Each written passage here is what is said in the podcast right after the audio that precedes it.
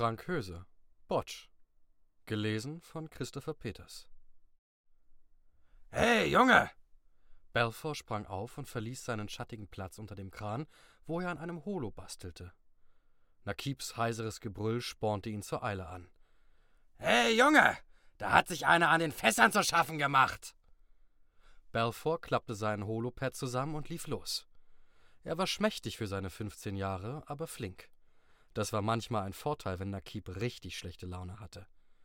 Der Junge schob die Mütze tiefer in die Stirn, denn selbst unter dem Strahlungsschirm des Schrottplatzes brannte das grelle Licht der Doppelsonne erbarmungslos. Außer Atem langte er beim Schrottverwerter an. Was ist? Die Fässer! Hast du Bohnen in den Ohren? Ich war hinten Aluminiumschreddern, log Balfour. Scheiß auf Aluminium, brüllte Nakib. Sieh dir den Mist an! Der Blick des Jungen folgte dem Finger seines Chefs. Mit den Fässern war alles okay. Wer sollte auch Fässer voll Thoriumschrott klauen? Was? Belfort stutzte, als er begriff, worüber Nakib sich aufregte. Nicht die Unordnung, sondern die Ordnung unter den Fässern war verdächtig. Die sind nach Herkunft sortiert, staunte er. Gelbe Etiketten bei gelben, blaue bei blauen. Das war's doch nicht du, oder? Der Junge schüttelte den Kopf. Er würde bestimmt keine Fässer sortieren, wenn Nakib es ihm nicht ausdrücklich befahl. Ich auch nicht.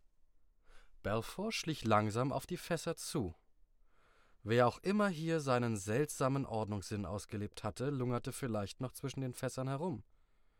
Aber wer? Die nächste Siedlung war 200 Meilen entfernt. Dass irgendwer durch die Wüste, die zwischen ihnen und der Siedlung lag, zu Fuß gekommen war, war komplett unmöglich. Nur alle zwei Monate trafen die großen Schrottlader ein, um Verschleißteile oder zerlegte Siedlerschiffe zum Schreddern herzubringen. Der Junge duckte sich hinter ein Fass, als er eine zögernde Bewegung wahrnahm. Für einen Augenblick erkannte er die Kontur eines schmutzigen Gesichts, ein blaues Auge, das sich auf ihn richtete. Dann sprang eine schmale Gestalt in Khaki auf, um zwischen den Fassreihen zu verschwinden. Halt! brüllte Balfour und setzte dem Fremden nach, der sich schwerfällig bewegte wie jemand, der die Eile nicht gewohnt war. Mit wenigen Sätzen holte der Junge ihn ein, und eine Sekunde später wälzten sie sich auf dem Boden. Balfour hustete und spuckte Staub. Sein Gegner wehrte sich nicht wirklich, und nach ein paar Augenblicken saß Balfour auf seiner Brust und drückte ihn zu Boden. Als der Staub sich legte, erkannte der Junge ein blasses, altersloses Gesicht, aus dem ihn zwei klare blaue Augen anblickten, die linke Wange durchzog ein klaffender Riss, in dem Kabelstränge, Silikonlatex und ein metallener Unterkiefer zu sehen waren. Ein Mechano, staunte der Junge. Ein Androide, erwiderte der Apparat, und es klang so beleidigt, dass Balfour lachen musste. Hinter ihnen dröhnte der Boden unter Nakibs schweren Stiefeln, als der Schrottplatzbetreiber näher kam. Sein Schatten fiel auf das arglose Gesicht des Androiden. Gut gemacht, Junge, brummte er. In die Werkstatt mit dem Streuner. Mal sehen, wem er gehört. Die Augen des Androiden blickten zwischen halbgeschlossenen Lidern stumpf ins Standby-Nirvana, während Nakib versuchte, seinen Datenspeicher auszulesen. Balfour hielt sich an seiner Teetasse fest und genoss die Unterbrechung der Routine. Gelöscht, fluchte der Chef. Nix rauszukriegen. Er löste die Klemme vom Genick des Androiden und legte einen Schalter um. Die Augen des Mechanos flackerten kurz, dann kehrte Bewusstsein in sie zurück. Nakib schloss die Klappe. Bist ein ganz schön kostspieliges Schätzchen, stellte er fest. Bist du abgehauen? Der Androide legte den Kopf schief, als müsse er nachdenken. Nein, sagte er dann. Man hat mich ausgesetzt. Warum? fragte Belfort. Ein Kompatibilitätsproblem, Sir, antwortete der Androide ein unvermeidliches Update der Navigationssoftware. Meine Prozessorkapazität reichte nicht mehr aus. Ein Hardware-Upgrade erschien ökonomisch unsinnig. Du konntest dir die neuen Sternkarten nicht merken, und ein neues Gehirn war zu teuer. Zutreffend, Sir. Welches Schiff? Ich erinnere mich nicht. Nakib brummte. Im Rücken des Androiden fehlte ein Speichermodul. Offensichtlich war die ID des Besitzers darauf gewesen. Man hatte ihn in dieser Einöde abgesetzt und gehofft, dass die Strahlung und die Witterung des Planeten einen teuren Service umsonst erledigten. Einen Androiden zu entsorgen kostete. Ab und zu ging deshalb mal einer unterwegs verloren. Was kannst du? Fragte Belfour. Hast du einen Namen? Ich weiß nicht, ob ich einen Namen habe, Sir, sagte der Androide. Diese Information gehörte zum ID-Chip, den der Besitzer entfernt hatte. Ich bin gut in interstellarer Navigation. Na prima, knurrte Nakib. Endlich einer, der uns helfen kann, diesen Planeten um die Sonne zu fliegen. Nakib hatte natürlich recht. Auf Gatmar war ein sternfahrender Androide so nutzlos wie ein Kropf. Trotzdem versuchte Balfour seinen Chef zu überreden, ihm einen Job auf dem Schrottplatz zu geben. Nakib wollte davon nichts hören. Die Bürokratie war mit nach Gatmar gezogen, und es kostete Geld, einen Androiden anzumelden und zu betreiben. Er musste regelmäßig gewartet werden. Er durfte nur seiner Produktklasse entsprechend eingesetzt werden. Wie sollte das gehen? Außerdem war er gebührenpflichtig, versicherungspflichtig, steuerpflichtig. Himmelarsch. Kommt nicht in die Tüte, hatte Nakib gesagt, und das war sein letztes Wort gewesen. Belfort sah es widerwillig ein. Nakib war auf eigene Kosten mit dem Terraforming-Team nach Gatmar geflogen, um sein Geschäft zu eröffnen, und Regelverstöße konnten ihn seine Betreiberlizenz kosten. Aber der Androide tat dem Jungen leid. Du brauchst einen Namen, entschied Belfort, als er einen Streifen Isolierband auf den Riss in der Wange des Mechanus klebte. Ich werde dich Botsch nennen. Botsch? wiederholte der Androide verwundert das eine Bedeutung, Sir? Nein, lachte der Junge. Aber es ist besser als Hey du, würde ich sagen. Und übrigens, ich heiße Balfour. Was passiert jetzt mit mir? Ich weiß einen Platz, wo du bleiben kannst, sagte Balfour. Hier kann ich nicht bleiben? Nein, antwortete der Junge. Wir kriegen sonst Schwierigkeiten. Jetzt komm.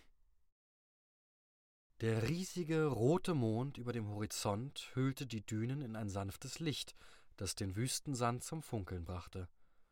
Der Sandgleiter holperte über die Dünenkämme auf eine Ansammlung von Felszacken zu, die ihnen lange, spitze schwarze Schatten entgegenwarfen. Weit entfernt heulte ein Chagmar seine Klage dem Mond entgegen, und das passte zu der Traurigkeit, die Balfour in seiner Brust spürte, wie eine trübe Wolke.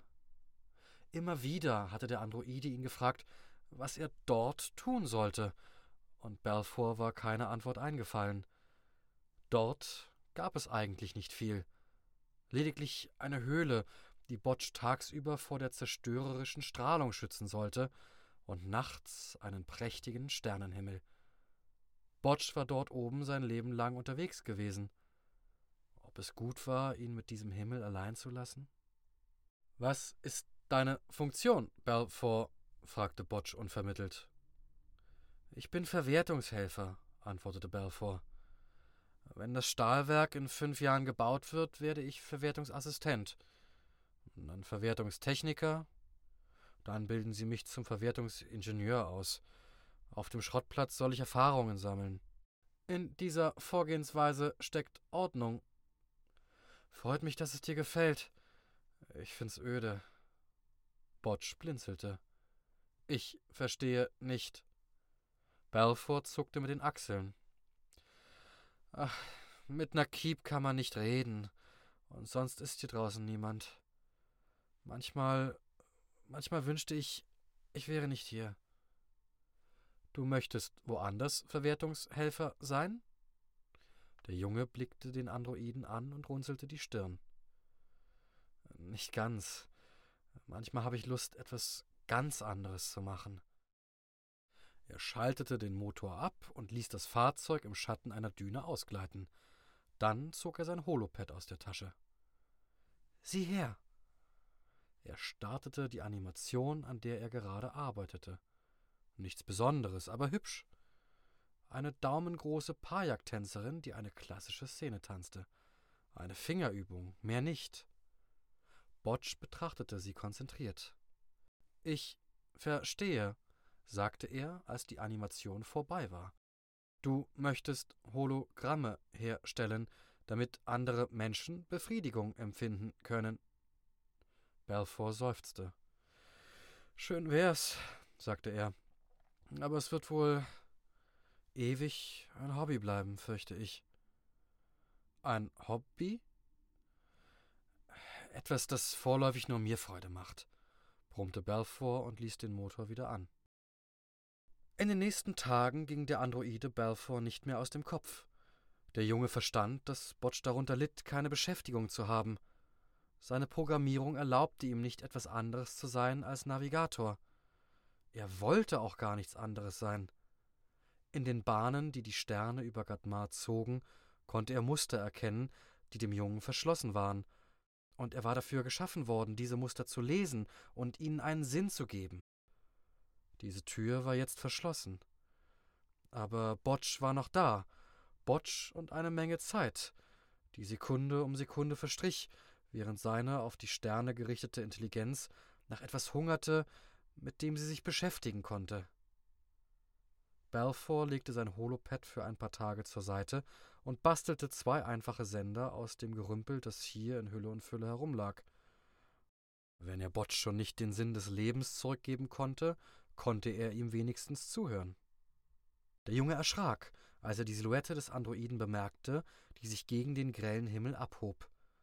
Er sprang aus dem Gleiter und kletterte wie eine Ziege den zerklüfteten Felsen empor. Botsch, was tust du hier? Der Androide kniete regungslos auf dem Boden. Er antwortete nicht. Balfour packte seine Schulter und drehte ihn herum. Die Strahlung hatte die synthetische Haut über seinem Gesicht so ausgedörrt, dass sie von Rissen und Furchen durchzogen war, wie ein vertrockneter Acker. Seine tiefblauen Pupillen waren zu einem verwaschenen, wasserhellen Blau ausgebleicht. Linien und Spiralen, in denen Balfour einen Sandkäfer erkannte, durchzogen den Sand vor seinen Knien. Ein Teil davon war verweht. Ich sah ein Tier, krächzte Botsch. In seiner Stimme war Sand zu hören. In ihm lag Ordnung. Komm mit, befahl Balfour und zog den Androiden auf die Beine. Keine Widerrede! Er schleppte Botsch in den Schatten zwischen den Felsen. Durch eine Spalte im Gestein gelangte man in eine kühle Höhle, zwei schräg gegeneinander geneigte Felsspalten, die einen natürlichen Dom bildeten. Der Junge lehnte den Androiden gegen einen Stein und setzte sich neben ihn. Was hast du dir bloß dabei gedacht, du Idiot? fluchte er. Du weißt doch, dass die Strahlung dir schadet. Botsch dachte nach. Ich entschied, dass das nicht relevant ist, sagte er dann. Ich bekleide keine Funktion. Mein Verlust stellt keinen ökonomischen Nachteil dar. Er beeinträchtigt in keiner Weise das Funktionieren zentraler Systeme. Balfour kniete sich vor den Androiden und nahm sein pockennarbiges Gesicht in die Hände. Von Ökonomie verstehe ich nichts, aber ich brauche einen Kumpel, sagte er. Und ich bitte dich wenigstens vorübergehend diese Funktion zu akzeptieren. Hier. Er zog die Sender aus der Umhängetasche. Nichts Großartiges, aber wir können miteinander reden. Wenn du etwas brauchst, kannst du es mir sagen, und ich werde dich besuchen. Besuchen? echote Botsch und strich mit den Fingerspitzen über den Sender. Ich möchte probieren, ob ich diese neue Funktion erfüllen kann. Freut mich, sagte Balfour, und er meinte es so. Und versprich mir nicht länger als eine Viertelstunde in die Sonne zu gehen. Botsch versprach es, und Balfour erklärte ihm, was ein Kumpel war. Es dauerte eine Weile, aber Botsch begriff es. In den nächsten Tagen kommunizierte Balfour häufig mit dem Androiden. Botsch wollte ein paar Werkzeuge, und Balfour klaute sie aus dem Magazin und brachte sie ihm nach Feierabend. Was machst du damit? fragte der Junge. Ich will etwas Ordnung schaffen, antwortete Botsch. Aber ich möchte noch nicht darüber sprechen. Balfour fuhr zurück auf den Schrottplatz und dachte nicht mehr daran. In den nächsten Tagen wurden Botschs Anrufe seltener, und Balfour begann sich zu fragen, was der Mechano im Zwielicht seiner Höhle trieb. Als er sich gar nicht mehr meldete, beschloss der Junge, nach ihm zu sehen, aber Nakib machte ihm einen Strich durch die Rechnung. Haben Ärger, Junge, schnaufte er, als Balfour den Gleiter startklar machte. Großer Verwertungsauftrag. Die Anlage auf Belsack hat einen Betriebsausfall. Wir müssen einspringen. Morgen kriegen wir 150 Tonnen Titanschrott und ein Pionierbataillon der Raumflotte vor die Nase gesetzt. Ich wollte nur eben. Ist mir egal. Keine Wüstenausflüge heute. Wir müssen die Scheißbasis verbreitern und planieren. Sonst wissen sie morgen nicht, wohin mit ihrem Vogel. Nakib fluchte, als er überschlug, wie viel Gestein und Schrott sie dazu bewegen mussten. In den nächsten drei Wochen hatte der Junge keine Zeit, Botsch zu besuchen, und selbst wenn er die Zeit gefunden hätte, wäre er zu erschöpft gewesen. Irgendwann packten die Angehörigen des Pionierbataillons ihre Sachen und verschwanden mit 150 Tonnen roh aufbereitetem Titan so schnell, wie sie gekommen waren. Belfour schlief 17 Stunden durch, stand auf, frühstückte und holte seinen Sender hervor, um Botsch anzurufen, aber der Androide antwortete nicht. Bei der ersten Gelegenheit schlich der Junge sich davon und machte sich auf den Weg in die Wüste. Botsch war nirgends zu sehen. Belfour sprang aus dem Gleiter und lief zum Höhleneingang. Erleichtert registrierte er Geräusche, die aus dem Inneren der Höhle drangen. Schaben, Kratzen, Hammerschläge. Belfours Augen gewöhnten sich nur langsam an die Schatten. Der Androide bearbeitete den Felsen am Ende der Höhle. Als er den Jungen bemerkte, drehte er sich um und runzelte die Stirn. Seine wasserklaren Augen wirkten abwesend wie bei einem, der in ein kniffliges Problem vertieft ist. Belfort, sagte er, ich bin noch nicht fertig. Womit? Ich versuche, dem Stein Ordnung zu geben. Belfort blickte sich um. Der Androide hatte die Wände der Höhle geglättet und Linien in den Fels gegraben. Der Junge erschauerte, als ihm das Ausmaß der Arbeit, die Botsch geleistet hatte, klar wurde.